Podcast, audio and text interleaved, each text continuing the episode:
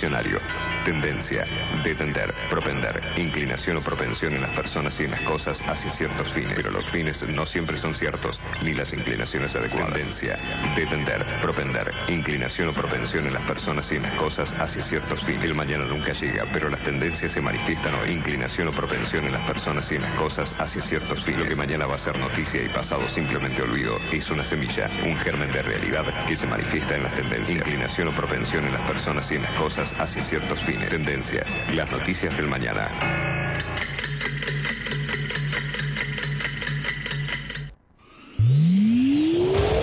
Para los que son manija. Que les gusta tener el auto impecable. Este programa les recomienda Doctor Pulidora. ¿Querés vender tu auto y querés que se vea como nuevo? Doctor Pulidora. Esta gente sabe lo que hace. Doctor Pulidora.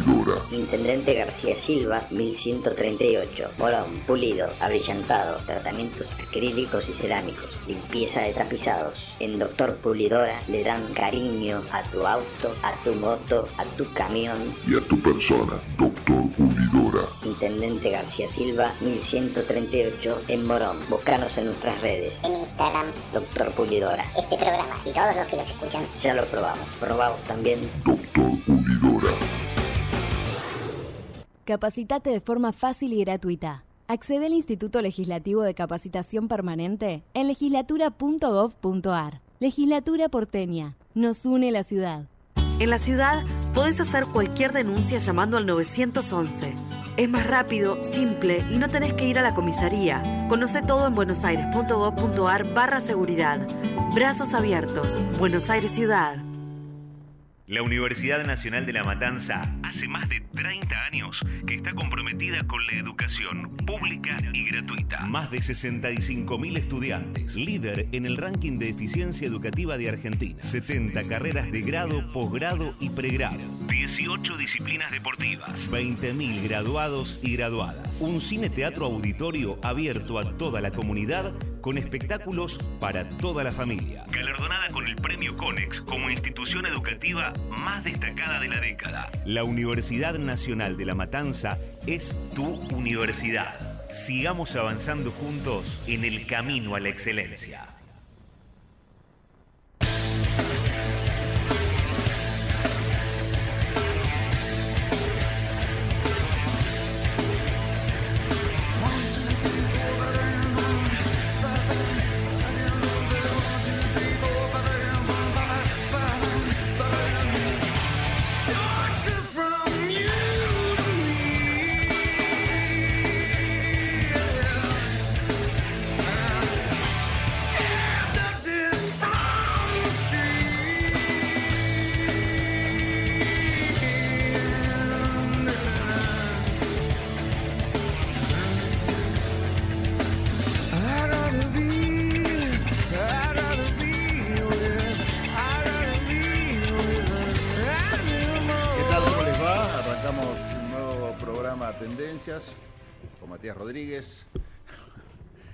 Javier Martínez, aquí en Ecomedios, como todos los martes de 15 a 17. Bueno, eh, vamos a tener un programa interesante, eh, calculo hoy, me arriesgo a decir, aunque los pronósticos vienen fallando de este programa y de todos los analistas, opinadores o comentaristas políticos, fruto de lo que fue el resultado de las elecciones del domingo pasado, de las PASO. Así que bueno, seguramente ese va a ser un tema que va a ser eje del programa de hoy.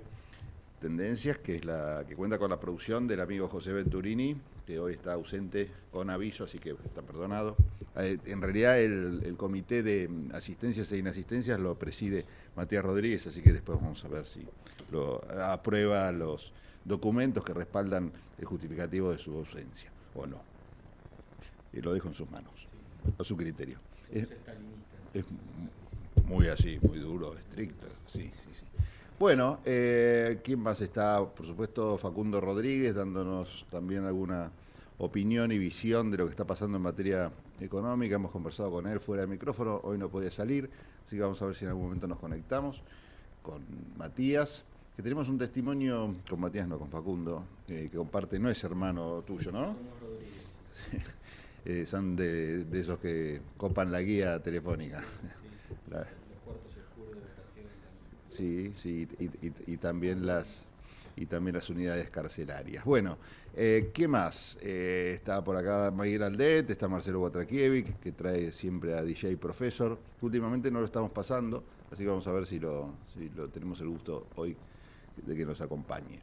Hacemos tendencias, como ustedes saben, tenemos redes sociales, nos encuentran en Tendencias Radio, en Instagram, nos encuentran en Tendencias en Twitter, en Facebook también estamos, con las cuentas personales y no de Matías Rodríguez o de quien les habla, también nos pueden encontrar, seguir y hacer comentarios que seguramente no vamos a pasar al aire porque eh, no, no tienen ningún aporte que hacer nuestros oyentes, salvo insultos. Así que no los vamos a pasar.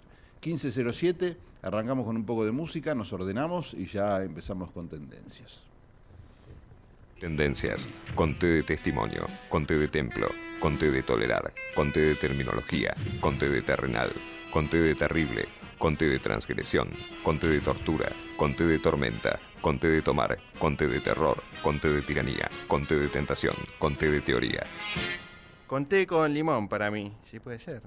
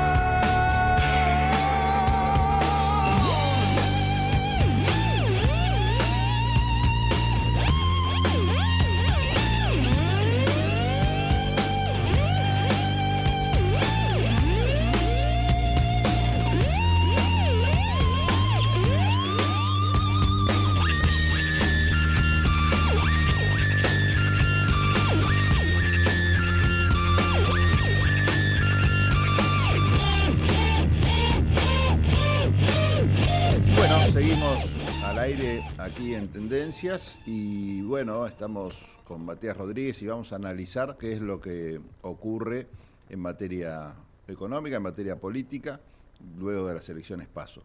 Antes de eso, y me parecía un buen disparador para la charla y para opinar y para conversar con Matías, Eh, vamos a escuchar una nota que le hicieron hoy a la mañana al embajador argentino en España, a Ricardo Alfonsín. Me parece interesante. Bueno, escuchémosla con atención y después charlamos. Yo creo que acá el oficialismo tiene que enfrentar en las próximas elecciones, en la primera vuelta, un partido de extrema derecha y otro de derecha extrema. No hay demasiada diferencia desde el punto de vista de lo programático entre estas dos fuerzas. Incluso se han tirado flores en algún momento pero son fuerzas de derecha que no solamente pondrán en riesgo lo que es una sociedad construida en función de valores que tienen que ver con la justicia social, con la igualdad, con la equidad, con la cohesión social, sino también puede ponerse en riesgo la convivencia democrática, sobre todo con una de ellas. ¿no?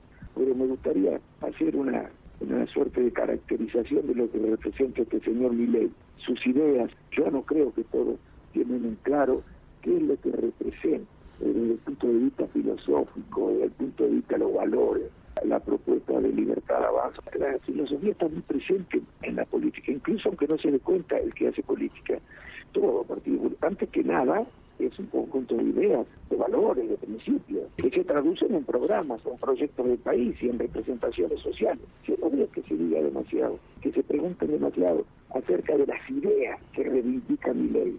¿Cuáles son las ideas que caracterizan libertad avanza, el individualismo, el si quien pueda, la idea de una libertad socializada y de responsabilizada?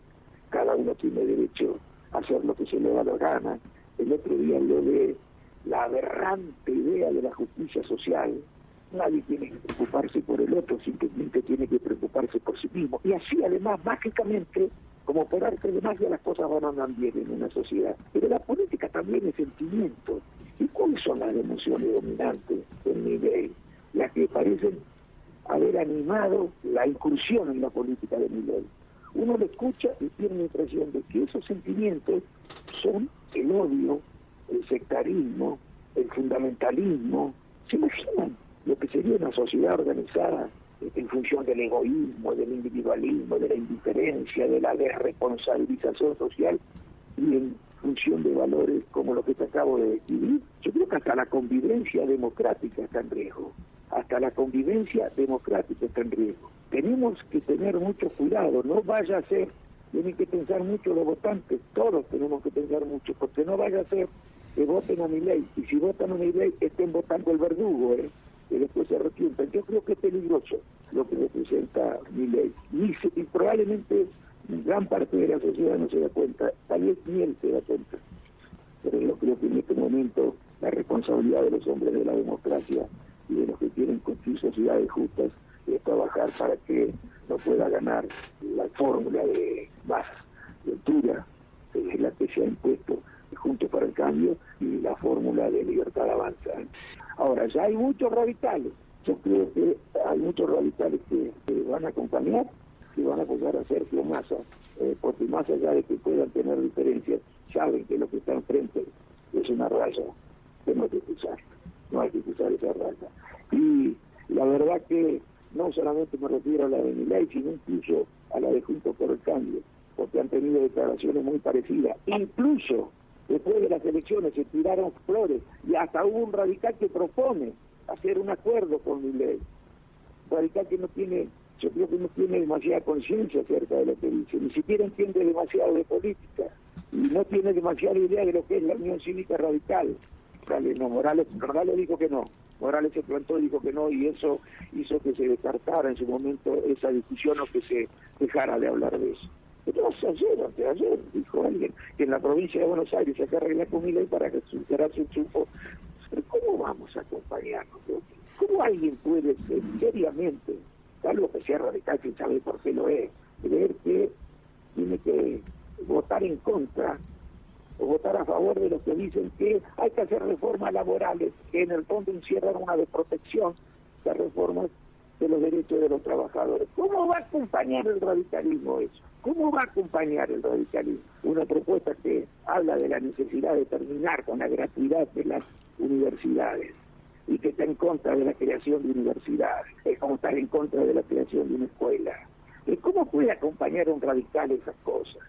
¿Cómo puede radical acompañar la idea de que la Los mercados deben estar abiertos sin ningún tipo de protección. ¿eh? Tiene que proteger la industria nacional. Esto es lo que está proponiendo la oposición y por supuesto lo contrario de lo que propone el oficialismo. En Europa se están protegiendo no saben de qué manera. Nosotros también lo sentimos, ¿eh? los argentinos. Todos se están protegiendo después de la crisis de la pandemia y de la guerra se ha producido por un debate eh, a partir del cual se ha llegado a la conclusión que ha habido una desprotección excesiva de los mercados de cada uno de los países. ¿Cómo vamos a estar nosotros a favor de quien propone modificar de vuelta el, sistema de seguridad social o quien propone terminar con la gratuidad de la salud o de quienes creen que la cuestión de la dignidad personal es solo una cuestión personal. Y el Estado ni la política deben meterse para nada. Es un asunto personal como la felicidad. Cada uno la debe buscar por sus propios medios. Bueno, también con la igualdad. Podemos acompañar recetas neoliberales, que son todas estas.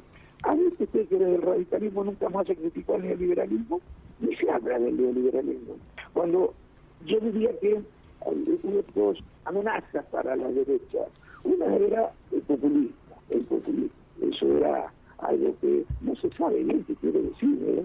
Porque uno se pone a hablar terrorismo, ¿cierto? Pero la última ha sido, junto con el terrorismo, el populismo. Para mí una de las principales amenazas para la paz social, para la creación de sociedades justas y cohesionadas socialmente, ha sido el liberalismo. No se habla de eso. ¿Y qué creen que, que explica porque estos movimientos autoritarios, estos liderazgos que prometen mejoras sociales y económicas que no se van a lograr a cambio de sacrificio de libertades políticas, porque cuidado, eh, cuidado, porque ese discurso, ese discurso que escuchamos no puede sino surgir climas culturales eh, que no son los más propicios para cuidar las democracias.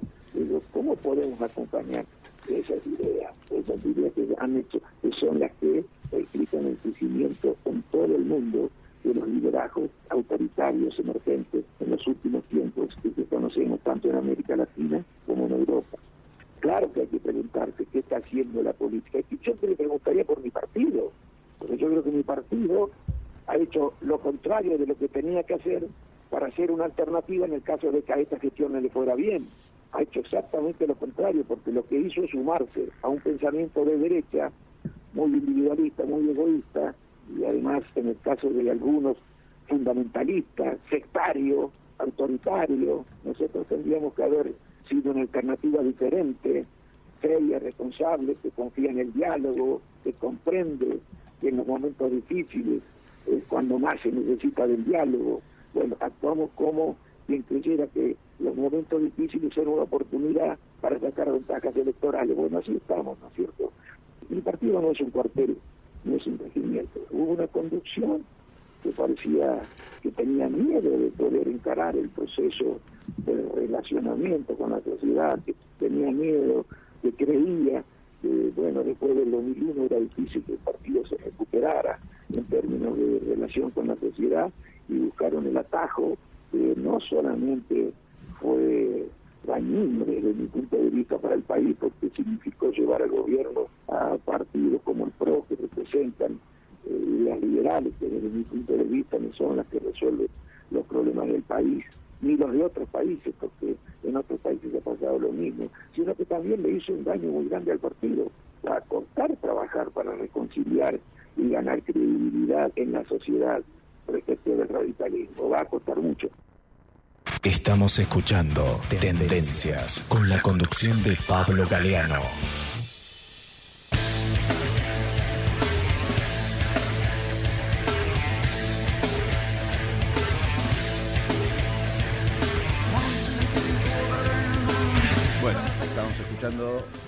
No solo Tendencias, sino también a Ricardo Alfonsín, que en un reportaje hoy a la mañana ratificó las declaraciones que hizo ayer en otros medios. ¿Qué podemos decir?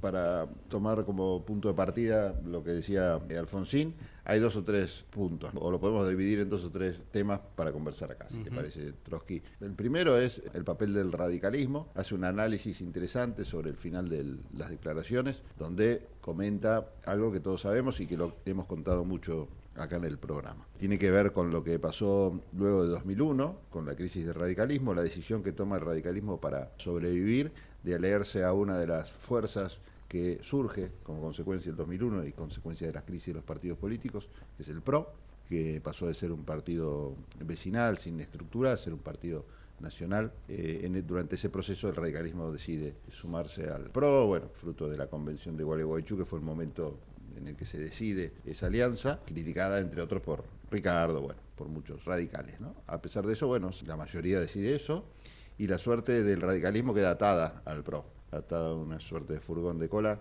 la cual no le fue muy bien durante el gobierno de Macri, eh, en función de que básicamente tuvo un papel silencioso dentro de esa alianza, más allá de que el gobierno le daba oportunidades como para que se expresara, dado que varias de las medidas que tomó y el sesgo y la dirección que tomó ese gobierno poco tenía que ver con los principios, ideas y valores de la Unión Cívica Radical. A pesar de eso, como digo, se mantuvo en silencio y todo el, daño que le hizo al partido ese silencio parecía en algún momento tener otro momento de, oportunidad, de brillar o de cambiar esa suerte, cuando el gobierno de Macri empezó a fallar justamente. El radicalismo podría haberse expresado, podría haberse convertido en una suerte de, alternativa, pero tampoco lo hizo. Y bueno, y tenemos el radicalismo en esa situación de coherencia silenciosa y de ir atrás del PRO, que se arrastra hasta hoy. Otra posibilidad hubiera sido también la de jugarse con alguna candidatura en estas elecciones, una candidatura radical que eh, o bien encabezar una fórmula en la alianza o se presentara por fuera de lo que es Juntos por el Cambio. Tampoco lo hizo el partido. Así que bueno, un poco este es uno de los temas que tocó Ricardo. Bueno, ya me metí en tema, así que le damos para adelante. Te metiste de cabeza, sí. ¿no? De cabeza, te metiste así. En vez de presentarlos todos. Sin mucha presentación. ¿Y cómo lo ves vos? Este, parece que, todo eso parece que fue hace 50, 100 años y no hace mucho. Me preocupa qué radicalismo le vamos a dejar a Mirta Legrand nosotros en este país. A ver, porque ella sigue, así que seguramente el radicalismo que verá será eh, otro. Será otro. O no. O no. o no, verá ningún radicalismo. Más allá de la humorada, me parece que hay muchas lecturas para hacer de eso. Primero que, como vos bien decís, el radicalismo sufrió una crisis después del 2001 muy fuerte que lo casi lo extingue. ¿no? Esto no hace falta que lo aclare, pero sucedió. Que después, si querés, profundizamos también, que a mí me parece que más allá de los resultados electorales, algo le está pasando al PJ ahora, ¿no? Que el caudal electoral es distinto, pero tiene una crisis profunda porque es la peor elección desde el retorno de la democracia para, para el peronismo y el justicialismo. Sí, después le damos al, peronismo para que tenga un ratito, porque también es interesante. tenemos que dar a todos, porque este es un problema de todos ahora. Hay que hacerse cargo de este problema. Me parece que en función de hacerse cargo de ese problema es que si hay algo positivo en esta elección es que la aparición de un fenómeno como el de Milley se contiene en clave democrática. Me parece que es lo positivo de todo esto, ¿no? Eh, se presentó elecciones, sacó votos, tiene legitimidad democrática. Yo eso es lo único positivo que veo. Eh, en otro momento las ideas de Milley hubieran estado representadas por seguramente alguna dictadura o algún este, golpe de Estado, me parece. ¿eh? A riesgo es una opinión muy personal. ¿Ves que ese sistema o, eso no está en riesgo a pesar de...? A pesar de... No. ¿Por qué? Porque hay controles dentro del sistema democrático, porque se contiene eh, un proceso eh, electoral dentro de ese sistema y esto es lo positivo. Ahora, la, la dificultad es que a partir de esa crisis que vos explicabas del radicalismo y del peronismo, no hay partidos sólidos y fuertes como en otro momento, están muy debilitados.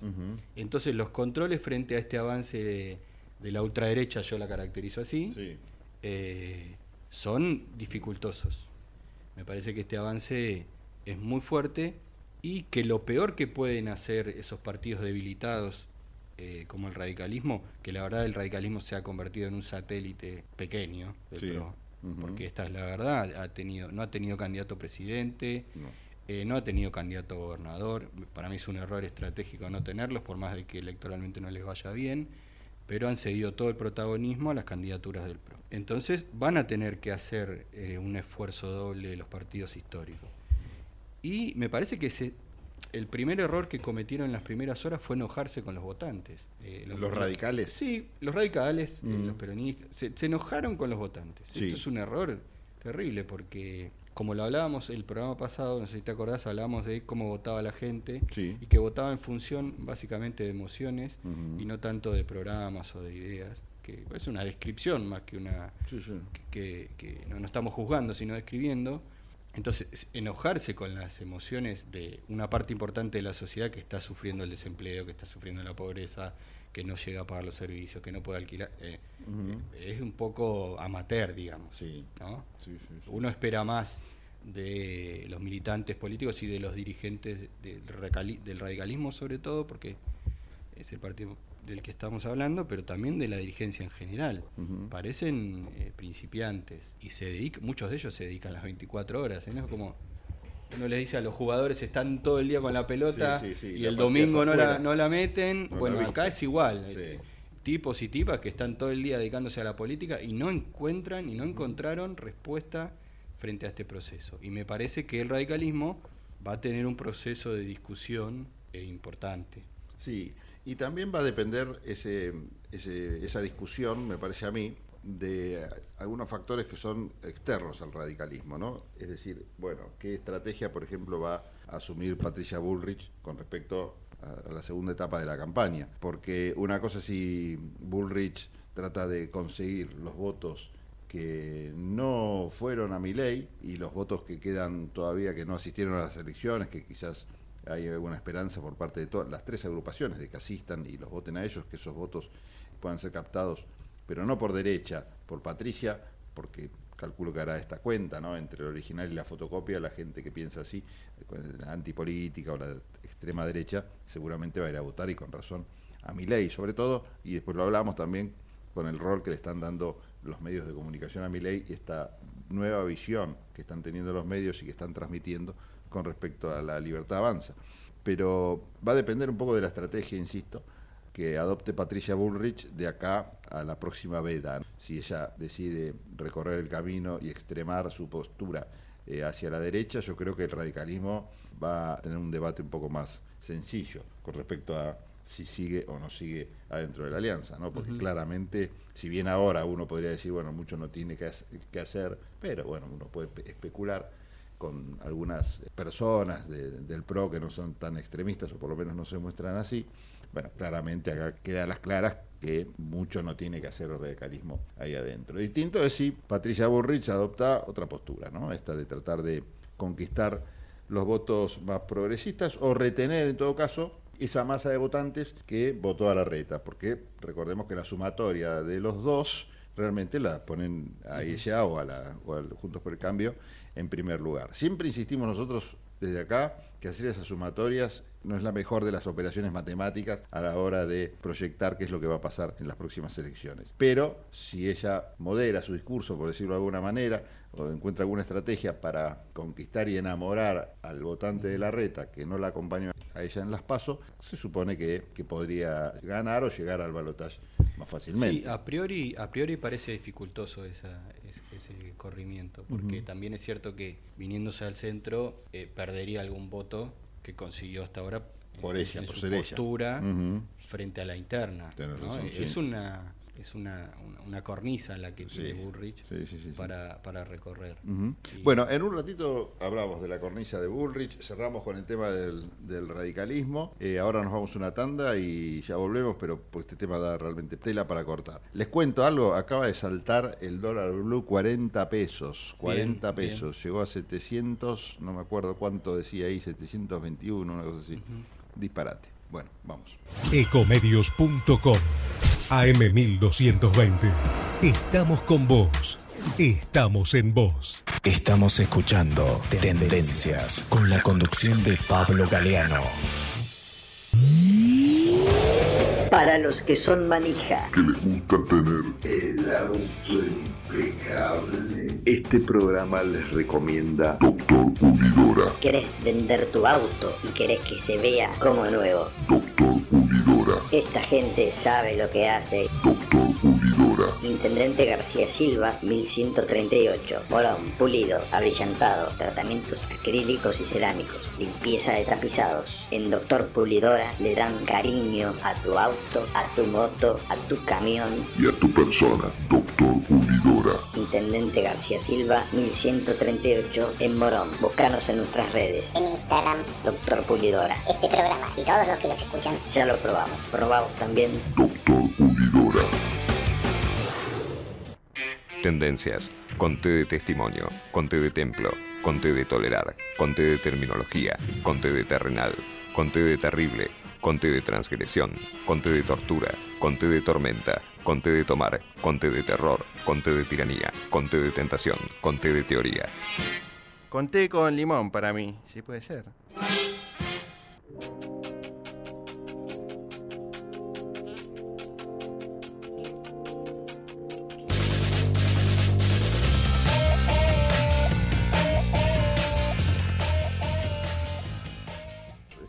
Matías Rodríguez charlando un poquito sobre lo que fueron las elecciones PASO.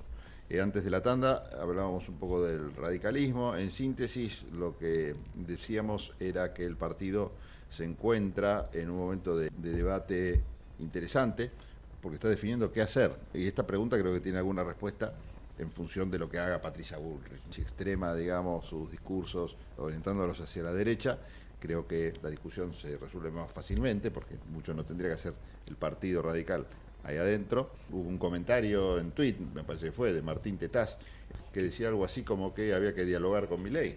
Sí, sí, que había que hacer un acuerdo político en la provincia de Buenos Aires. Claro, para ganarle a los K. Para ganarle a Kicillof. Claro. Y esta teoría de eliminar, porque es el término que utiliza Sí. Bullrich y demás, este, al kirchnerismo. ¿no? Recordemos que también el radicalismo bonaerense, en su gran mayoría, en su estructura, acompañó la, la candidatura de, de Bullrich, poniéndole un vicegobernador a Grindetti, y bueno, obviamente en las listas de candidatos diputados, senadores y demás. Sí, o sea sí, que sí. está jugado una, una parte importante. Fuera de micrófono, nos preguntábamos si el gran ganador de esto, a pesar de la, de la derrota y por la derrota también de lo que fue Juntos por el Cambio, era Macri. Y pensábamos un escenario en el que no hubiera habido paso tan salvaje como hubo en Juntos por el Cambio y seguramente los resultados hubieran sido distintos. No, Eh, no digo que esto haya sido fruto de una estrategia que falló, sino que la realidad misma lo llevó a no dialogar a Macri con Larrete, con sectores del radicalismo, Macri digo, y, y la meto dentro de, ese, de esa etiqueta Bullrich, ¿no? que jamás quisieron dialogar con otros sectores para no entregar nada y en función de esto, bueno, se dio una interna muy encarnizada que se notó, que se hizo pública entre los principales candidatos, Larreta y Bullrich, que no tuvo buenos resultados electorales para Juntos por el Cambio, pero sí muy buenos resultados en materia de poder para Mauricio Macri, porque Mauricio Macri, como bien decías, ahora tiene tres candidatos que son candidatos gracias a él. En primer lugar, obviamente, Patricia, después en la provincia de Buenos Aires, Grindetti, y en la ciudad de Buenos Aires a Macri, el primo. Eh, si bien fue un triunfo ajustado, bueno, en los papeles ya está. Sí, es el candidato en la ciudad. Es el candidato de Macri. Yo creo que los tres son candidatos de Macri. Macri es el gran ganador y juntos por el cambio el gran, el gran perdedor. gran ¿no? perdedor, sí. La verdad que es eso también es un análisis que tiene que hacer el radicalismo, supongo, a la hora de decidir qué hace en cuanto a su futuro, ¿no? Sí, es expulsivo, me parece a mí. El resultado. El resultado y la situación. Después, bueno, definirán que, cómo continúan. También fueron expulsivas muchas de las propuestas y las ideas del PRO en esta campaña, sobre todo de Patricia Bullrich. Sí. Y el acompañamiento a algunas ideas de Milei. Ya el hecho de que, de que Patricia Bullrich felicitara a Milei en su, en su discurso de entrada significa un gesto político muy fuerte de alineamiento ideológico, que más allá de que eso no se traduce después en, en la discusión de los votantes, fue un gesto político muy fuerte, me parece. ¿No? El tema de la educación pública, Sí, sí. de la salud pública, etcétera. Subirse a esos carros. Subirse a eso eh, con un radicalismo que no, que no levantó la voz, eh, es difícil ver que, que este proceso de acompañamiento continúe. Me parece que se viene un cambio de régimen y un cambio de, de coaliciones. Es muy prematuro para decirlo, pero todo indicaría que, que- que algunas fichas van a cambiar Sí. y que el radicalismo o toma una decisión de construir algo nuevo y o diferenciarse de manera más este, contundente. contundente hacia adentro de esta coalición o tiende a, tener una disminución muy fuerte. Sí, las voces que se escucharon no fueron en ese sentido. Es entendible, ¿no? Porque quienes perdieron justamente eran, no voy a decir que eran las voces más disidentes, pero dentro del silencio que había eran un poco los que se oponían al saludo 1, saludo 2 al PRO sin levantar, aunque sea un ápice la voz. Me estoy refiriendo puntualmente a, Gerardo Morales. Gerardo Morales fue en un momento previo a las elecciones en que se dejaba pasar los insultos hasta Irigoyen, que venían de la boca de Macri, hasta otras señales de desprecio al radicalismo. Eh, Gerardo Morales desde la presidencia del partido llamó a, la coherencia radical. Y bueno, desde el PRO también bajaron un poco los decibeles en cuanto al ataque al radicalismo y al ninguneo total pero la realidad es que fue una voz perdida dentro de lo que es el radicalismo.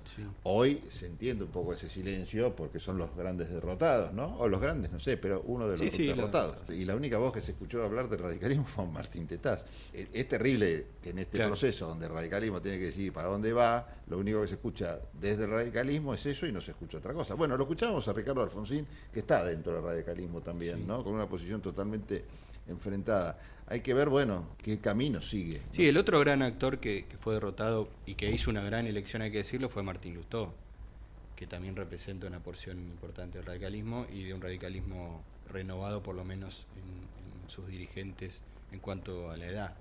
¿no? Planteó una, una, renovación generacional. Me parece que no, per, perdió por un punto, hay que decirlo. Entonces, técnico, eh, eh, la verdad que no va a ser el candidato, por supuesto, pero logró un porcentaje de votos muy importante en la ciudad de Buenos Aires. Eh, y eso lo pone en una situación de, discutir este proceso hacia adelante también, me parece. No hay que sacarlo de la cancha, sino todo lo contrario. Va a ser un actor muy importante en estos próximos años. Pero bueno, levantando la voz, ¿no? La agenda de Lustó fue una agenda radical, la ciudad planteó diferencias, reivindicó la educación pública, reivindicó el rol del Estado, que es algo que esta elección está en discusión verdaderamente. Bueno, hay que ver qué hace también, ¿no? Porque si cogobierna con Macri en la ciudad, claro, es tentador porque realmente, como vos decís, sale de esta elección sin ser el gran derrotado, casi igual, puede ostentar poder territorial, porque hay muchas comunas que en las cuales ganó Lustó, en fin, tiene poder, el mismo poder, te diría yo, que tiene el macrismo Jorge Macri, lo tiene Evolución y Lustó. Hay que ver qué hace con ese, con ese poder, ¿no? Porque si se suma, me imagino yo, que si se suma a un gobierno de Jorge Macri, como todo lo, indicaría la lógica del poder, eh, ahí yo creo que se puede dibujar esa posibilidad que puede haber de construir desde ese lugar de poder un nuevo radicalismo. Pero bueno, será una decisión de su, gente, su agrupación personal, que es lo que hace él como capitaliza esos votos que fueron muchos. Y fueron para Lustó, claramente, no fueron para Junto para el Cambio, para Rodríguez Larreta, porque la gente que apoyaba a Rodríguez Larreta le gustaba Macri.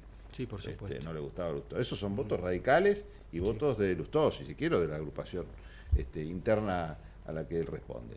¿Qué va a hacer con esos votos? ¿no? Bueno, es la gran incógnita. Me parece que ahí también hay un actor en cuanto a la discusión interna del radicalismo y lo que viene, que es Puyaro, ¿no? que está en esa sintonía generacional, que si todo indica y se repiten los resultados va a ser el próximo gobernador de la provincia de Santa Fe, sí. y eso lo coloca a nivel nacional en un debate importante.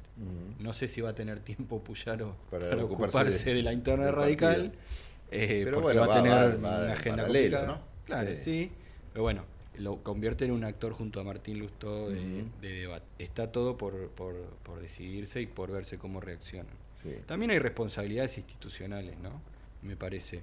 Y cómo reaccionan los dirigentes frente, frente a, este avance de derecha neoliberal, la categoría que querramos usar, que ya no en esta situación creo que no es tan importante la, la categoría para este debate pero me parece que hay una responsabilidad de los dirigentes institucional frente al avance de ciertas cuestiones que tienen que ver con la historia del radicalismo, con la búsqueda de, aumentar los derechos y, de darle a la ciudadanía mayor calidad de vida, que se ven amenazados y que más allá de lo partidario y lo electoral, creo que el radicalismo, como decíamos antes, ¿no? en esta responsabilidad de los partidos, tiene una responsabilidad que llama a su, a su historia y a su inteligencia para decir, bueno, hay límites, hay límites y, me parece que el próximo Congreso también va a ser este, una vidriera de eso. Si ante los avances de la ultraderecha el radicalismo se comporta siguiendo a lo que sea Burrich, sea presidente o no, o a lo que haga el PRO en la Cámara de Diputados y Senadores, bueno, estamos en un problema.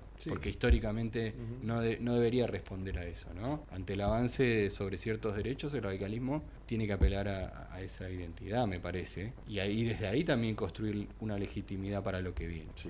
Sí, ahora está en un brete, ¿no? Porque está metido ya dentro de Juntos por el Cambio. Quizás se tenga que tapar la nariz para conseguir e, esa masa de diputados y de senadores que le puedan permitir, en todo caso, si hay una decisión en este sentido, bueno, plantarse otra vez desde el lugar radical.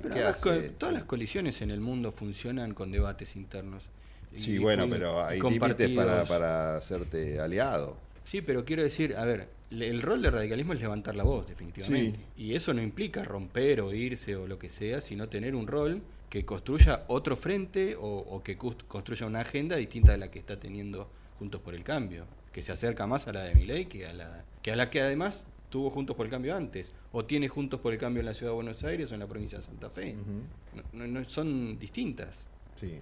Entonces, que levante la voz, que ocupe el lugar que, que tiene que ocupar para construir también un peso propio. Si no, eh, eso se lo va a fagocitar la centroderecha, definitivamente. Claro, sí, sí, Salvo que, que quieran ser parte de eso, que bueno, ya es una decisión que tendrán que tomar este, orgánicamente. Bueno, claro, ya empezamos a escuchar algunas voces en ese sentido, ¿no? Bueno, todo el radicalismo que acompaña a Patricia Bullrich ha sido más que eh, condescendiente con estas posturas, ha hecho bastante oídos sordos a, las posturas de, de Milei, se ha callado frente a estas situaciones. O sea que ya podés encontrar ahí un núcleo. No son los radicales más representativos. De hecho, Luis Petri, quien acompaña a Patricia Bullrich en la fórmula ya como candidato a vicepresidente de la Nación, claramente no es radical que pueda asumir el liderazgo del partido fruto de este nuevo resultado. ¿no? Tiene ese lugar de, de candidato a vicepresidente y todo, pero no es el hombre que va a liderar el radicalismo. Hay mucho radicalismo que no lo va a seguir, a Luis Petri, el radicalismo histórico de Córdoba, me imagino, este, el radicalismo de la ciudad de Buenos Aires, en fin, el radicalismo de Santa Fe, no los veo alineados, son radicalismos importantes dentro de lo que es el mapa Argentina, y no los veo alineados atrás de la figura de Luis Petri. Entonces ahí también vas a tener una lucha interna de ver, bueno, quién se hace cargo del radicalismo, y quién levanta la voz, quién es el líder. Eh, en un momento ocupó ese lugar, bueno, Gerardo Morales, que no le resultó la estrategia que hizo, el partido tampoco lo apoyó en muchos distritos, se jugó mucho y le salió mal. La realidad es esa. ¿Y quién ocupa el lugar ese? ¿Lo puede ocupar Gerardo Morales desde otro lugar, le va a costar bastante, ¿no? Explicar y convencer a radicales. Pero yo creo que a cualquiera que quiera ocupar ese lugar desde el lugar histórico que siempre ocupó el radicalismo en materia ideológica, le va a costar mucho convencer primero a, radicales, ¿no? que creo que es el, trabajo menos arduo, porque en función de lo que pasa, los radicales que piensan como radicales, bueno, tarde o temprano se va a dar cuenta de que algo está fallando en el hecho de estar adentro de Juntos por el Cambio. Pero después con respecto a la sociedad, ¿no? porque ha tenido tantas contradicciones el partido de 2001 para acá que realmente cuesta, cuesta explicar qué pasó a los radicales. Sí, contradicciones y silencio más que nada. Sí. Mucho silencio. Eso es, es, terrible para la política. Dejar hacer. El, silencio es eh, no te permite avanzar en nada. Sí. Porque vos podés ser minoría diciendo lo que pensás y desde ahí las minorías son circunstanciales como la mayoría. Podés construir después, pero, pero en el silencio es muy difícil. Bueno, dejamos un ratito Radicalandia. Ahora vamos a hablar con Julieta Sibona, que creo que la tenemos en línea para que nos haga algunas recomendaciones. Salimos un ratito de lo que es la coyuntura política y Julieta nos va a contar qué recomendaciones hay. Le cuento a la gente que recién se encuentra con nosotros en el aire que Julieta siempre nos recomienda desde productos audiovisuales que podemos ver en las plataformas tipo Netflix este, y otras, Disney, no sé qué otra, hay Amazon. Ahora hay una que me dijeron que es muy buena que se llama Movie, que parece que hay buenas pelis, o la de películas argentinas. Que Yo veo las películas en función privada. los a la Ah, noche. Con Borrini y con. ¿Cómo Sí. se llamaba el otro? que, que tomaban los whisky, ¿te acordás? Sí. Qué bueno, en Canal 7 estaba. Canal eso. 7, función privada. Función privada. Morelli y Borrini. Berruti. Berruti. Morelli y Berruti.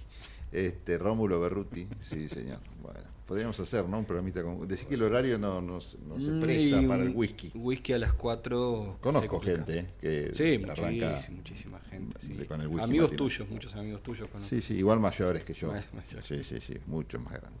Bueno, 1551. ¿Está Julieta por ahí? Hola. Muy buenas tardes, Pablo y equipo. Espero que estén muy bien por allá, pese a todo. Esta semana elegí un estreno de cine también de un director que estábamos esperando su última película, que se presentó en distintos festivales a fin del año pasado, principios de este, y estoy hablando de Wes Anderson y de su película Asteroid City, que se estrenó el jueves pasado en salas. Eh, Wes Anderson fue el director de películas como Buscando el Crimen, Tres o Multitud, Los excéntricos Tenenbaum, Vida Acuática, Via- Viaje, Viaje a Darjeeling, El Fantástico Señor Fox, eh, ¿qué más? Eh, Gran Hotel Budapest, Isla de Perros y la última fue La Crónica Francesa. Y un director que realmente tiene sus marcas de autor ya este, bastante cristalizada y lo reconocemos como tal, que quizás ya no nos sorprende tanto. Eh, pero sí sigue siendo este, fiel a su estilo y quizás profundizando más algunos aspectos sobre otros. Un director que, se ha, que ha logrado tener su lugar en Hollywood o en las estrellas de Hollywood porque todos quieren trabajar con él o por lo menos no le dicen que no y aparecen dentro de sus películas donde cada vez hay, tienen más estrellas de Hollywood o más actores conocidos. También un director donde quizás lo narrativo o la tensión narrativa queda en un segundo plano o es una excusa para hacer un despliegue visual de un universo. Eh, eso también es algo que acá lo vemos y mucho. Eh, yo tengo que reconocer que los, en sus últimas películas le lo, lo empecé a mirar como con un poco de desconfianza, porque eran películas que quizás me aburrieron un poco. Eh, como diciendo, che, pará, esto es un embole. Pero tengo que reconocer que con esta película un poco, no sé si es que no esperaba otra cosa, pero más que nunca disfruté eh, de, todo ese despliegue visual y artificial que tienen sus películas. Aparte, bueno, de que siguen sorprendiendo la aparición de ciertos actores.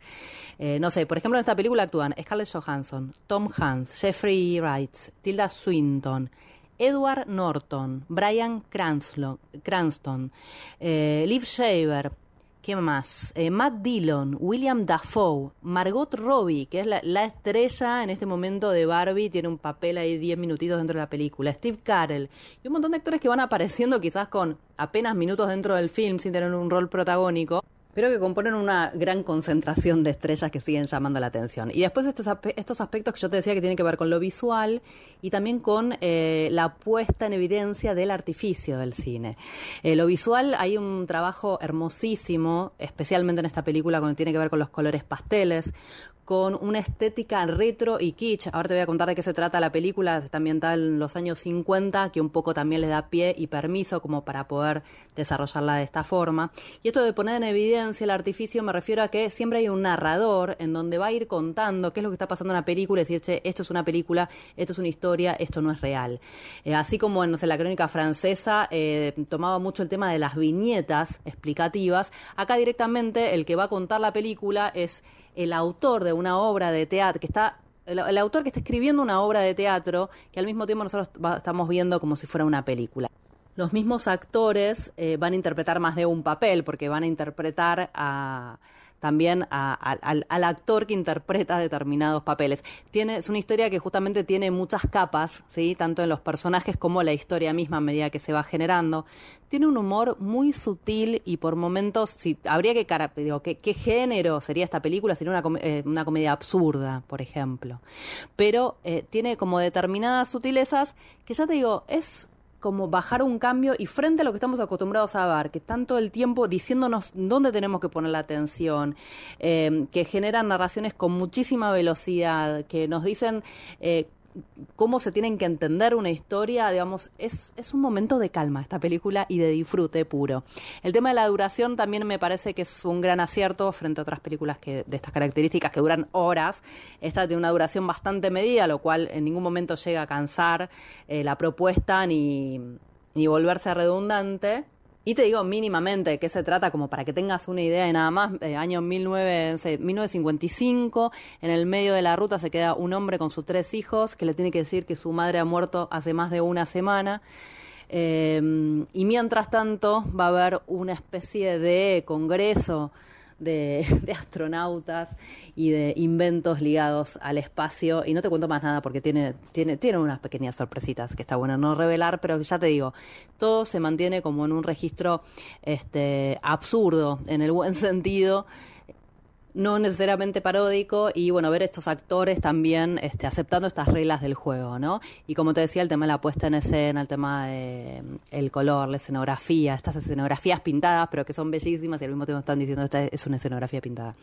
Eh, bueno, por supuesto una película que sale de cualquier tipo de eh, naturalismo, de esas películas que se cuentan solas y que son la realidad, sino que todo el tiempo nos está mostrando que es un artificio.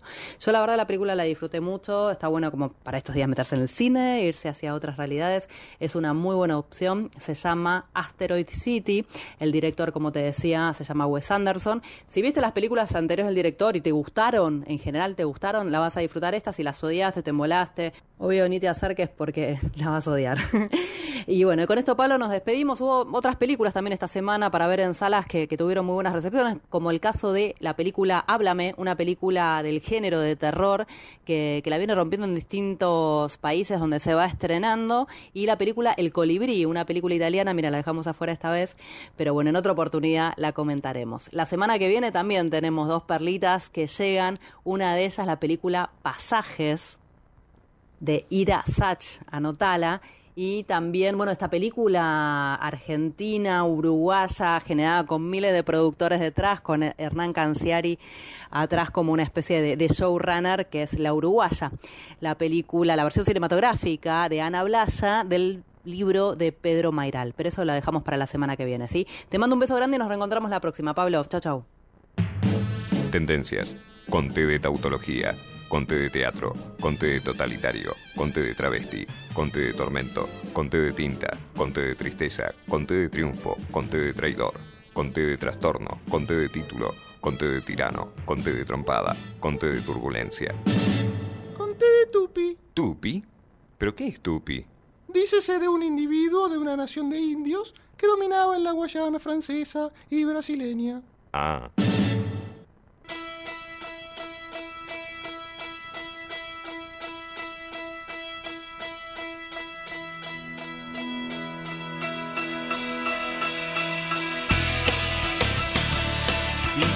59. Bueno, ya estamos haciendo la tanda, así que simplemente hacemos unos avisos parroquiales.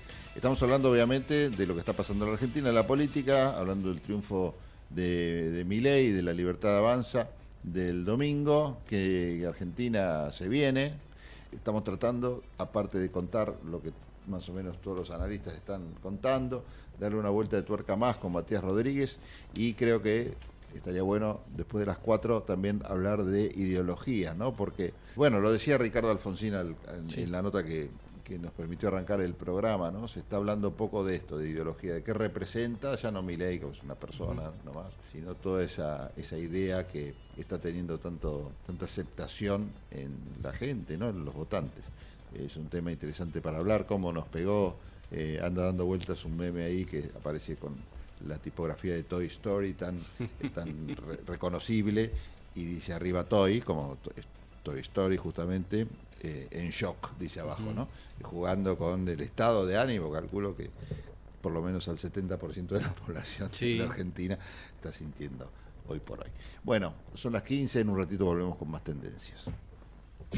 Desde Buenos Aires, transmite LRI 224, AM 1220, Ecomedios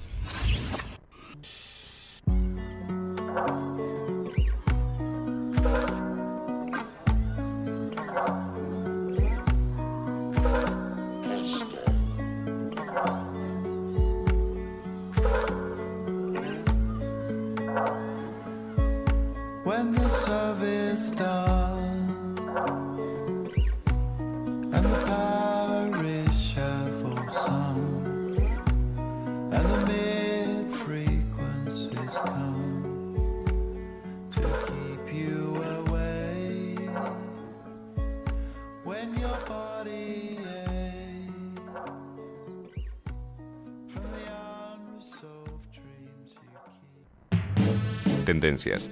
Conté de tautología. Conté de teatro. Conté de totalitario. Conté de travesti. Conté de tormento. Conté de tinta. Conté de tristeza. Conté de triunfo. Conté de traidor. Conté de trastorno. Conté de título. Conté de tirano. Conté de trompada. Conté de turbulencia. Conté de tupi. ¿Tupi? ¿Pero qué es tupi? Dícese de un individuo de una nación de indios que dominaba en la Guayana francesa y brasileña. Ah.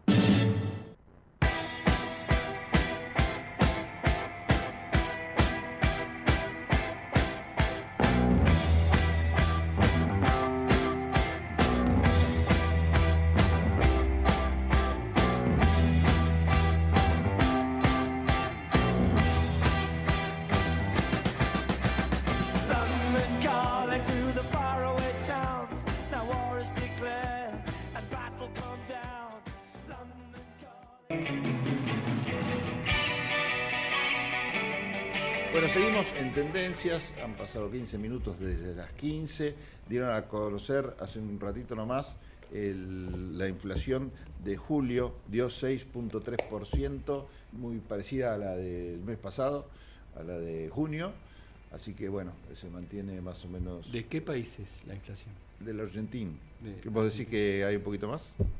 Y me parece un número medio raro. ¿Vos, vos sentís un poco más? Yo de- creo que de- Tan- a Tanzania, este? Tanzania tiene 7 y nosotros No, est- est- estamos, estamos mal, a pesar de que este número este, te genere Sí. algunas dudas, eh, la inflación interanual es de 113.4%, es decir, 4. pero la realidad es que es un disparate.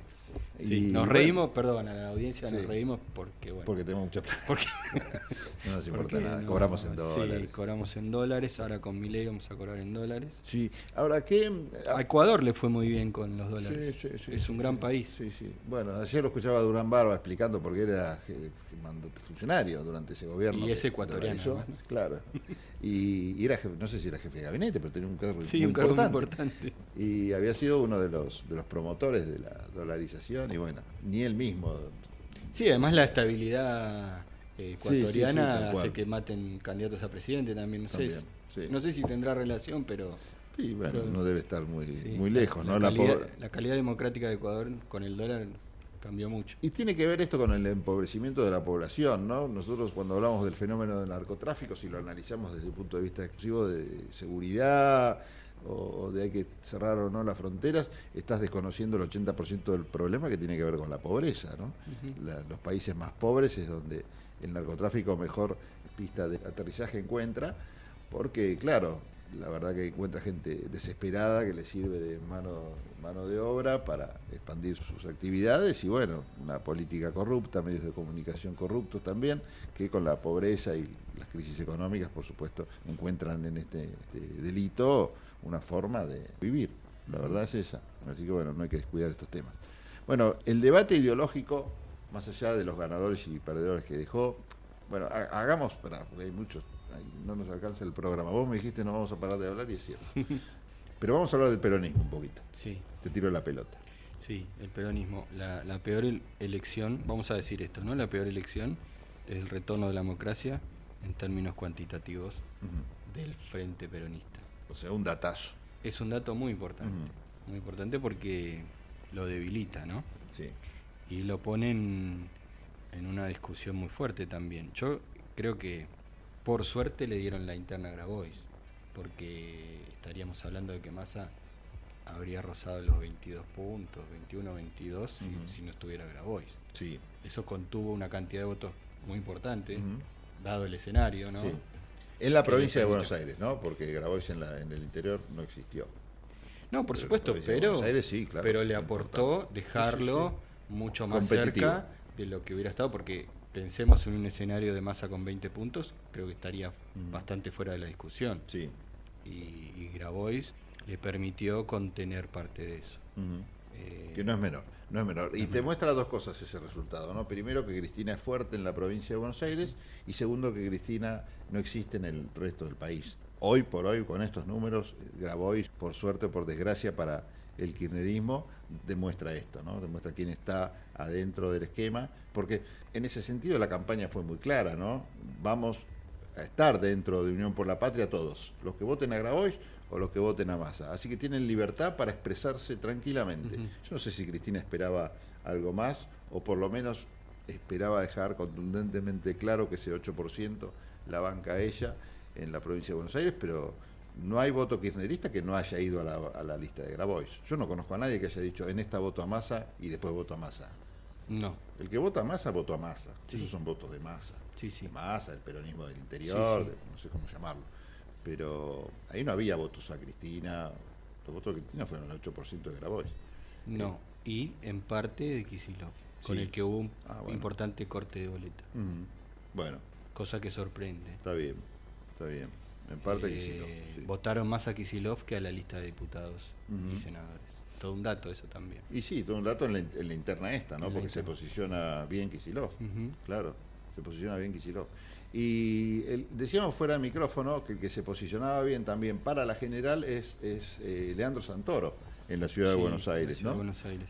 Arriesgábamos a, a decir que quizás haga en las generales la mejor elección del peronismo eh, de su historia en la ciudad. Sí. Eh, lo cual era para algunos peronistas de paladar negro debe ser una paradoja, ¿no? Que un radical, como ellos lo presentan a la hora de desacreditarlo, sea el que mejor resultado tenga, es más, mejor resultado que aquello, aquel en, en- cuantitativamente seguro del de Herman González De Herman durante González. el menemismo, ¿no? Sí.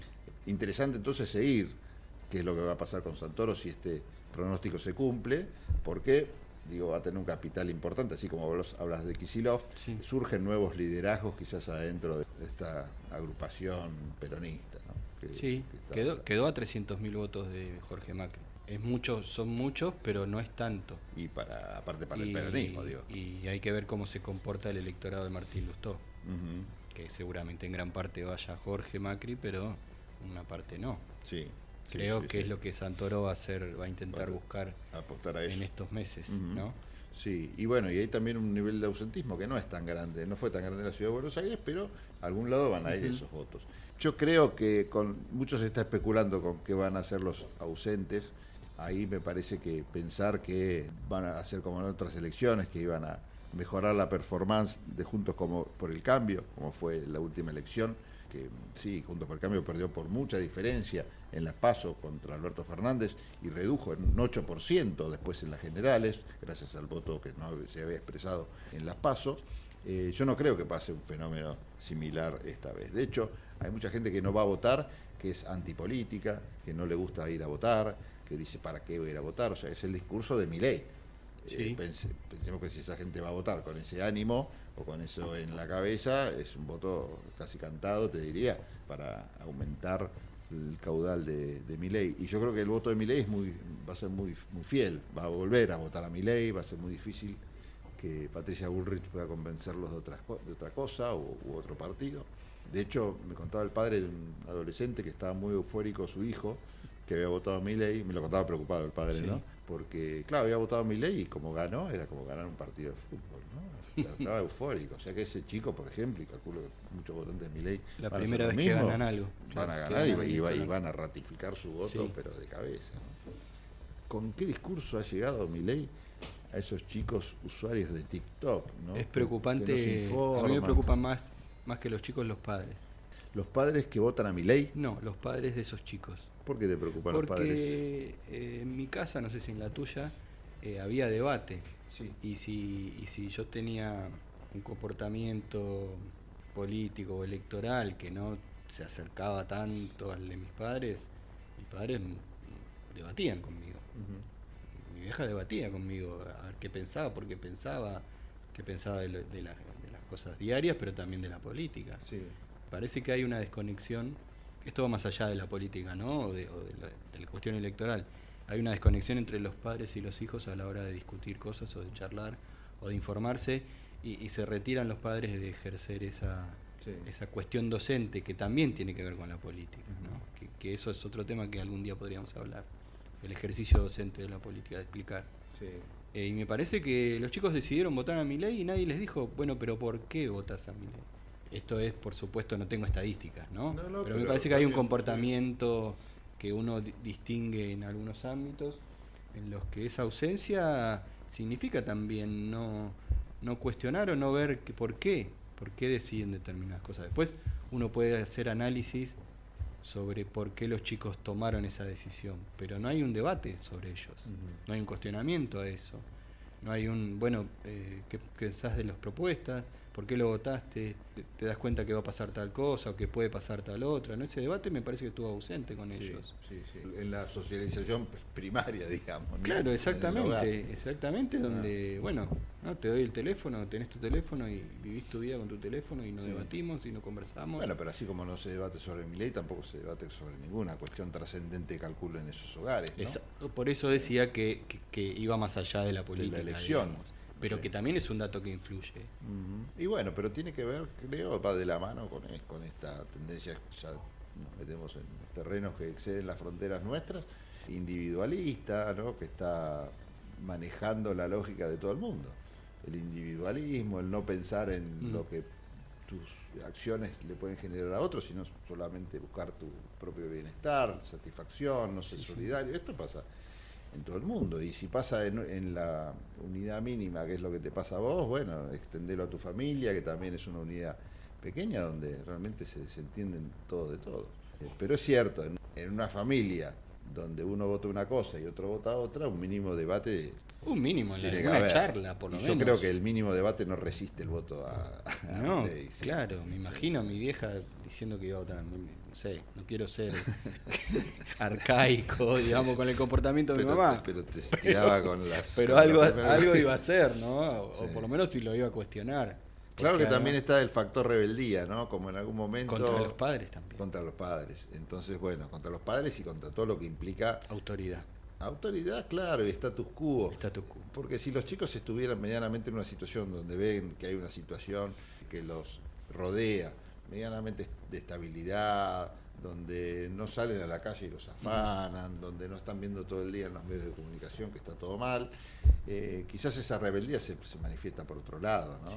Escuchar música fuerte, una cosa así. Ahora como que quieren que este, que este rockero en política rompa todo. Que también son jóvenes, eh, digámoslo, ¿no? O sea, no vivieron el 2001 con claridad, Sí. no vieron una etapa de crecimiento económico vidas. En su vida, sí. No lo vieron, No. porque la etapa última de Cristina más lo de Macri fue desastrosa Sí. y siguió igual con Alberto. Entonces sí, sí, sí. Su, su formación de, de- de- de- Intelectual. intelectual o, o lo que vivieron eh, implica también un comportamiento como el que están teniendo. Sí, sí, donde sí, lo nuevo aparece como algo disruptivo y, y- y está incluso por esto de la comunicación y del TikTok y de la imagen y, y de la emocionalidad de la que siempre hab- hablamos, bueno, construye un voto como este. Sí, sí, la y, que me parece que el kirchnerismo, y, y, y hablando también un poco de peronismo también otra vez, eh, no está leyendo eso, ¿no? Porque los chicos de la cámpora ya tienen 40 años. ya no son tan chicos y me parece que se están perdiendo la influencia sobre ese tipo de joven que tiene otro comportamiento porque no vio determinadas cosas. Me parece que lo que viene es discutir cómo captar otra vez esa mística o ese o esa vocación por por otro otro clima que no están viendo. También a diferencia de lo que le, le toca a Massa con el comportamiento y el clima en la sociedad es distinta de la ciudad, por ejemplo. Me parece que, que eso influye también mucho en lo que va a ser el resultado electoral.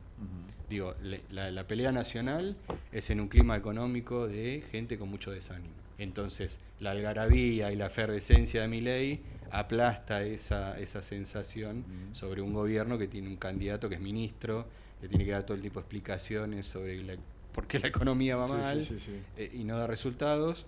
Y por ejemplo en la ciudad eh, lo que tiene el Frente para la eh, Unión por la Patria de Santoro es, bueno, le vamos a ganar al macrismo en la ciudad. de Claro, Aires. una Entonces, mística distinta. Una mística, no digo que es explosiva, Sí, sí, sí, sí. pero tiene un, un Podés denunciar los alquileres, Eh, claro, te podés montar a la tiene crisis. algo de, bueno, vamos por algo, Nuevo. vamos a pelear por algo sueño, que, claro. que- que implica nuestra realidad. Me parece que hicieron bien esa lectura. Lo- y a nivel nacional es muy dificultoso. Muy dificultoso y, y- y- y- y relata el comportamiento de los votantes de que están hartos. Sí. Sí, la gente se hartó, llegó el hartazgo. Y bueno, y emocionalmente eh, leyeron eso y, y tuvo la, caudal electoral que Sí, tuvo. sí, sí, les transmitió eso, una, ¿no? una, y, una y lo que me, el lo que me parece también, con Horrible. esto eh, te dejo así, no te como la cabeza. No, no, no, está muy bien. Es que hay que revisarlo, hay que revisar todo este, todo este comportamiento. Me Bueno, parece. vamos a la tanda, porque la verdad que a mí me dejó pensando, me dejó pensando qué es lo que pasa por la cabeza de los chicos, cuál fue la estrategia eh, de Milei, creo que lo dejó pensando hasta el propio Maslatón, ¿no? que hoy estaba también medio desorientado tratando de explicar lo inexplicable. Eh, y acá con cara de inteligentes decimos todo con el diario del lunes, obviamente, qué es lo que pasó y qué es lo que justifica o explica este voto Javier Milei. Claramente entendió que la preocupación de la cajera del supermercado chino, la preocupación del kiosquero, la preocupación del taxista, era una que no tenía nada que ver con la que proponían los otros candidatos y con dos o tres frases los conquistó. Y bueno, ahí está el voto, ¿no? Hay que ver si el voto ese se repite después, porque ya estamos dirigiendo autoridades Sí. y no autoridades internas de los partidos. También es cierto que Milei fue solo, que los otros partidos fueron divididos, mala estrategia o no, pero la cuestión es que iban divididos. Ujú. Grabois con Massa, eh, Patricia Bullrich con Horacio Rodríguez Larreta. Bueno, vamos a ver qué, qué ocurre luego. Pero luego de la tanda seguimos. 15.32. Vamos la radio,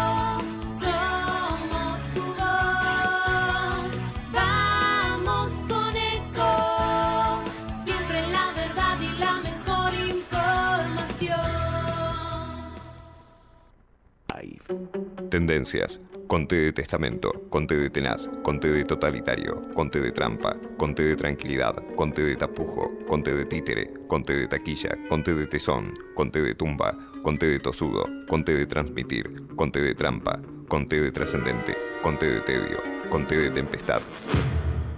Eh, conté de tilo. Sí, sí.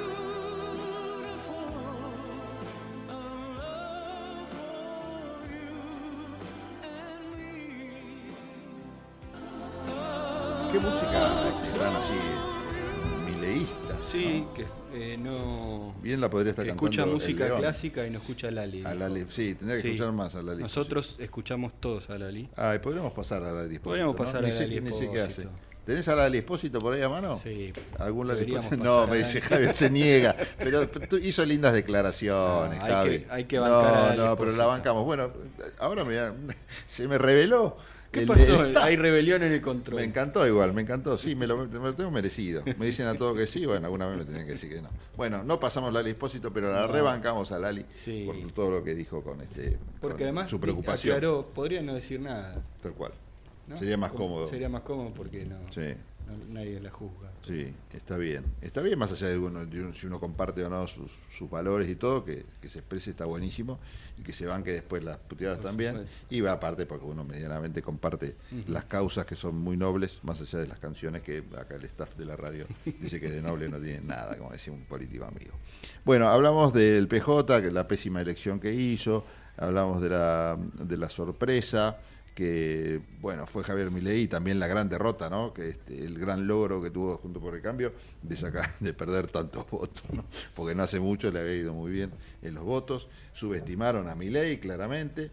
Creo que la soberbia también acá se va a escuchar mucho a la hora de los análisis de la campaña, pensar que ya tenían todo, todo ganado. Había que cometer errores grandes para cambiar lo que era una tendencia que parecía este, imposible de mover, ¿no? Con un gobierno había que hacer todo mal, digamos. El gobierno le estaba dando todos los argumentos a Juntos para el Cambio para que ganara y no y no supo no supo hacer campaña.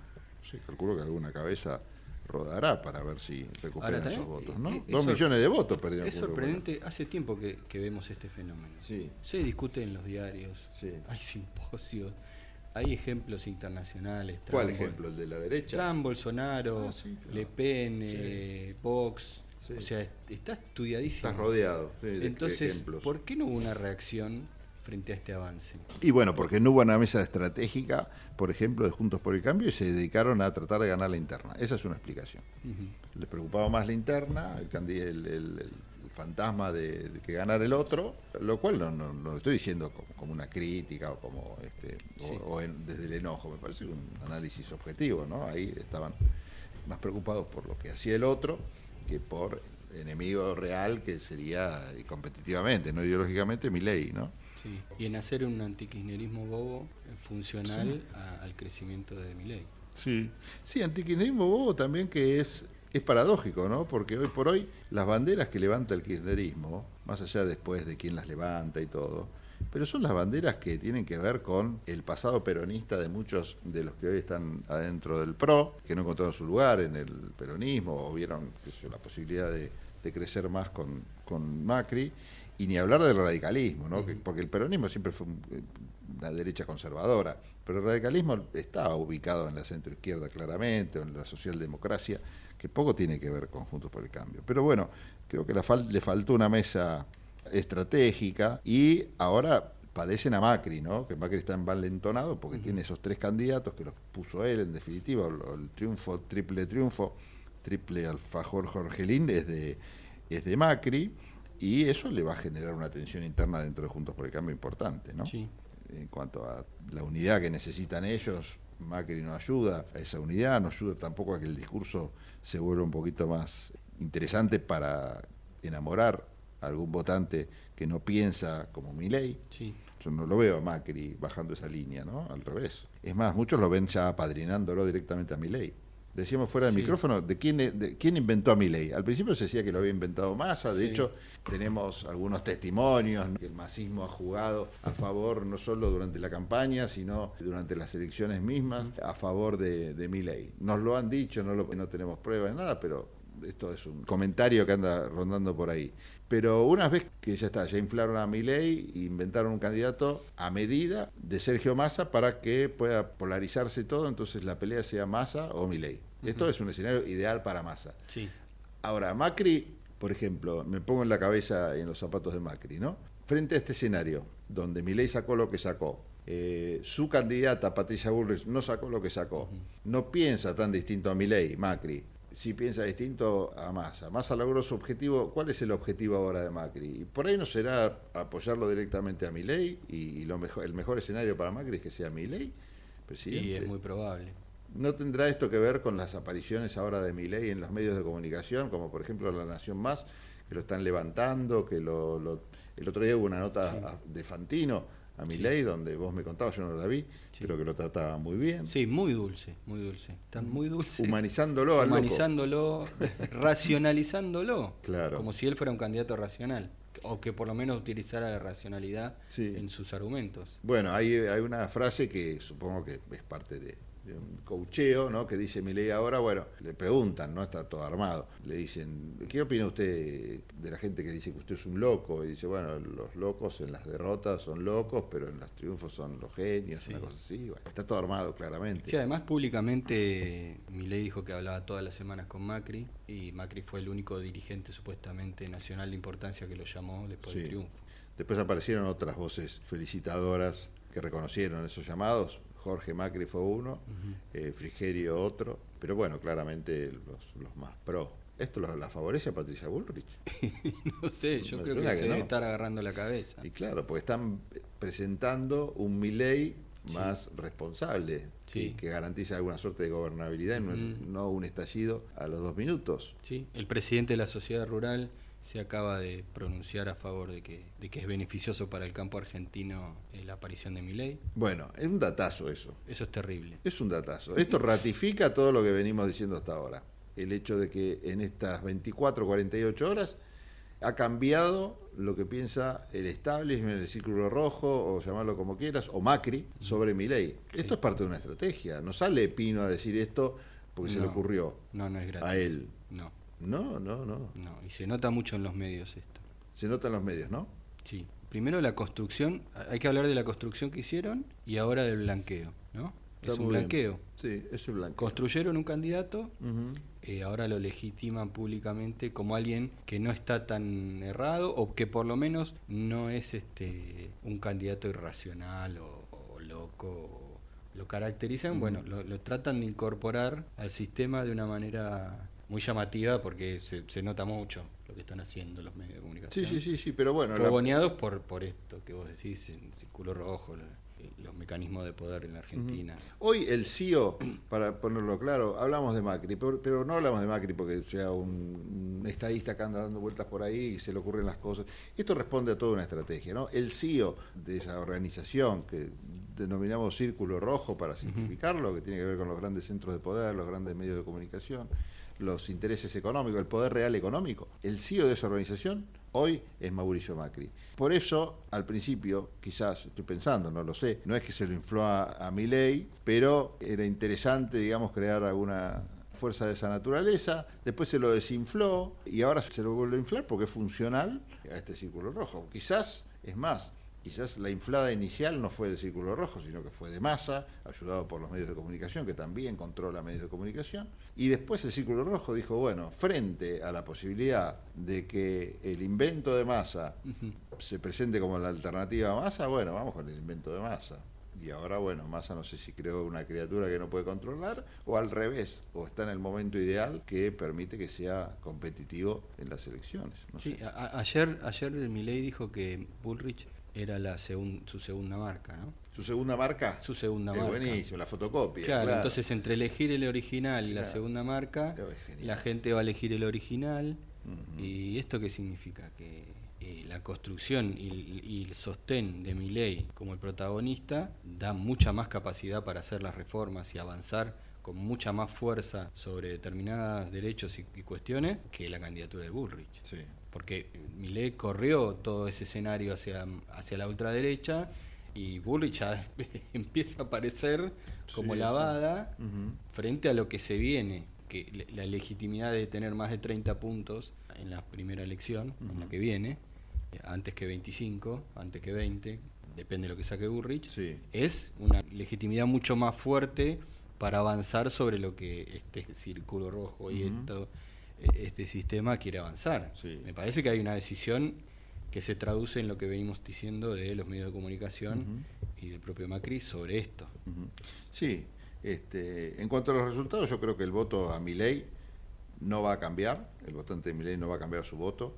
Eh, no va a ser una incógnita lo que haga el- el- la gente que se ausentó, o sea, algunos seguirán en esa postura de no ir, muchos también que votaron algunas, algunas fuerzas que saben que ahora este, se debate todo entre tres derechas, podrán decir, la derecha conservadora que es el peronismo, la derecha extrema que es la de Milei y la extrema derecha o quizás que es la de Bullrich, van a decir, bueno, ¿para qué voy a ir a votar? O sea, por ahí se fueron a votar en La Paso y ahora no tienen ganas, porque realmente la gente está entre choqueada y desganada.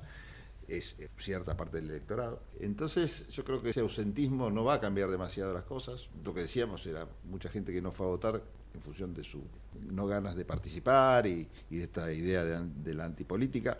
El voto, se- si va a votar, va a ir para mi ley, no va a ir ni en blanco ni impugnar. Si va, si se mueve, va a ir para mi ley. O sea que mucho no va, no va a ser el cambio, me parece, en función de, de pensar qué van a hacer los que no fueron a votar. Sí, en donde además, si estos números más o menos se repiten, estaríamos hablando de 40 diputados nacionales y más o menos 7, 8 senadores para la fuerza de mi ley. Sí. Y eso implicaría un- una que de, de darse este acuerdo político entre el PRO y Mm. mi ley significaría en la Cámara de Diputados y Senadores un caudal importantísimo. Importantísimo de votos. sí, para avanzar sí, sobre un montón de cosas. Sí, bueno, esto va a quedar en claro si es así, cuál es la identidad de Juntos por el Cambio. Exactamente. Eso no va, no, va, no va a haber vuelta, ahí está, está, está más claro, échale agua. Y un tema que no dijimos, que yo lo tenía anotado porque lo fuimos hablando así entre nosotros, es el papel de los gobernadores. Porque los gobernadores, y esto lo debe entusiasmar a Sergio Massa y hay que tenerlo en cuenta, los gobernadores peronistas no jugaron en esta paso. No. movieron un dedo, porque no ponían nada en juego Claro. tampoco, ¿no? Estaban en algunos casos hasta enojados por las idas y vueltas, los tires de afloje. Pero recordemos que Massa llega, por lo menos esto es lo que dijo hasta Cristina Kirchner en público, llega por el pedido de los gobernadores a ser candidato a presidente. Y los gobernadores no jugaron en esta elección paso. La realidad es esa, pues si no hubieran movido alguna estructura, si no nos explica en provincias que son tradicionalmente peronistas, por qué no le hicieron fraude. No digo que estoy llamando a hagan fraude, muchachos, pero eh, en otros contextos no, no pasaba esto. No. O sea, jugaron a otra cosa. Jugaron o a que ganara Miguel, eh, Miguel, eh, Milei, o a que ganara eh, Luis, Luis Milei, Luis Miguel. O, bueno, que votara la gente lo que, Sí. lo que tenía ganas. Porque y ahora van a jugar. La mayoría adelantó las elecciones. Además, claro. Entonces- sí, no le importaba nada. Entonces no les No van a poner importaba. plata, estructura, militancia para otra cosa. Ahora sí van, porque ahora están jugando espacios de poder que les interesa. Entonces, bueno, todo eso es un caudal de votos que no creo que el masismo desconozca que existe. Hay distritos donde eso va a cambiar. La ciudad de Buenos Aires no es uno de esos distritos, No. pero sí el resto del interior. Y hoy, mi ley, el triunfo no está en la ciudad de Buenos Aires, está en el, en el interior del país. No, en la ciudad ahí sacó va a haber el- un cambio alrededor importante. del 15%. Ujú. Ahí va a ser un cambio importante. Yo creo que hay que poner el ojo justamente al interior y a qué va a ser el aparato peronista para que Massa sea competitivo en la primera y, y sea el ganador. Amplias chances, yo creo que, que amplias chances tiene Massa de ser presidente de la nación. Bueno, con esta frase este, Con- rotunda, contundente, sí. contundente nos. Concertantes palabras, diría los Simpson. Nos vamos, los dejamos en la presencia estimada de alguien que llena nuestras almas de regocijo. No digo diariamente porque no estamos diariamente en contacto con él, pero sí semanalmente aquí en Tendencias, que es el gran pensador. Ahora voy a decir de quién se trata. Voy a saludar a Javier Martínez, a todo el staff de Tendencias, a Matías Rodríguez en cabeza de- del mismo y a José Venturín en la producción. Ahora sí me refiero a él, al gran Miguel Aldet. Nos reencontramos entonces en el próximo programa. Chau. A continuación, en Tendencias, escucharemos las reflexiones del argentino bonaerense Miguel Aldet. Ah, sí, ¿qué tal? Este, ¿qué tal mis amigos? ¿Cómo les va? ¿Qué dice? Eh, ¿Cómo están ustedes? ¿Qué tal Galeano? ¿Cómo anda? ¿Cómo está esa hermosa audiencia? Bueno, este, mm, nada, vio esas este, inquietudes, eh, yo que siempre traigo para iluminarlo, ¿no? ¿Sabe usted cuántos psicólogos se necesitan para cambiar una lamparita? Este, uno. Pero la lamparita tiene que querer cambiar.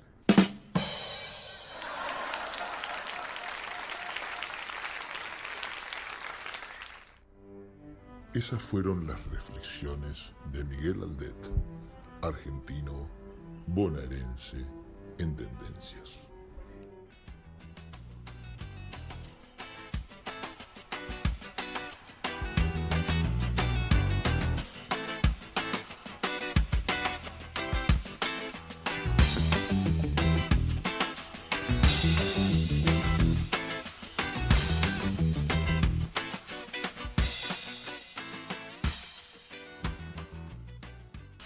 Buenos Aires, Transmite LRI 224, AM 1220, Ecomedios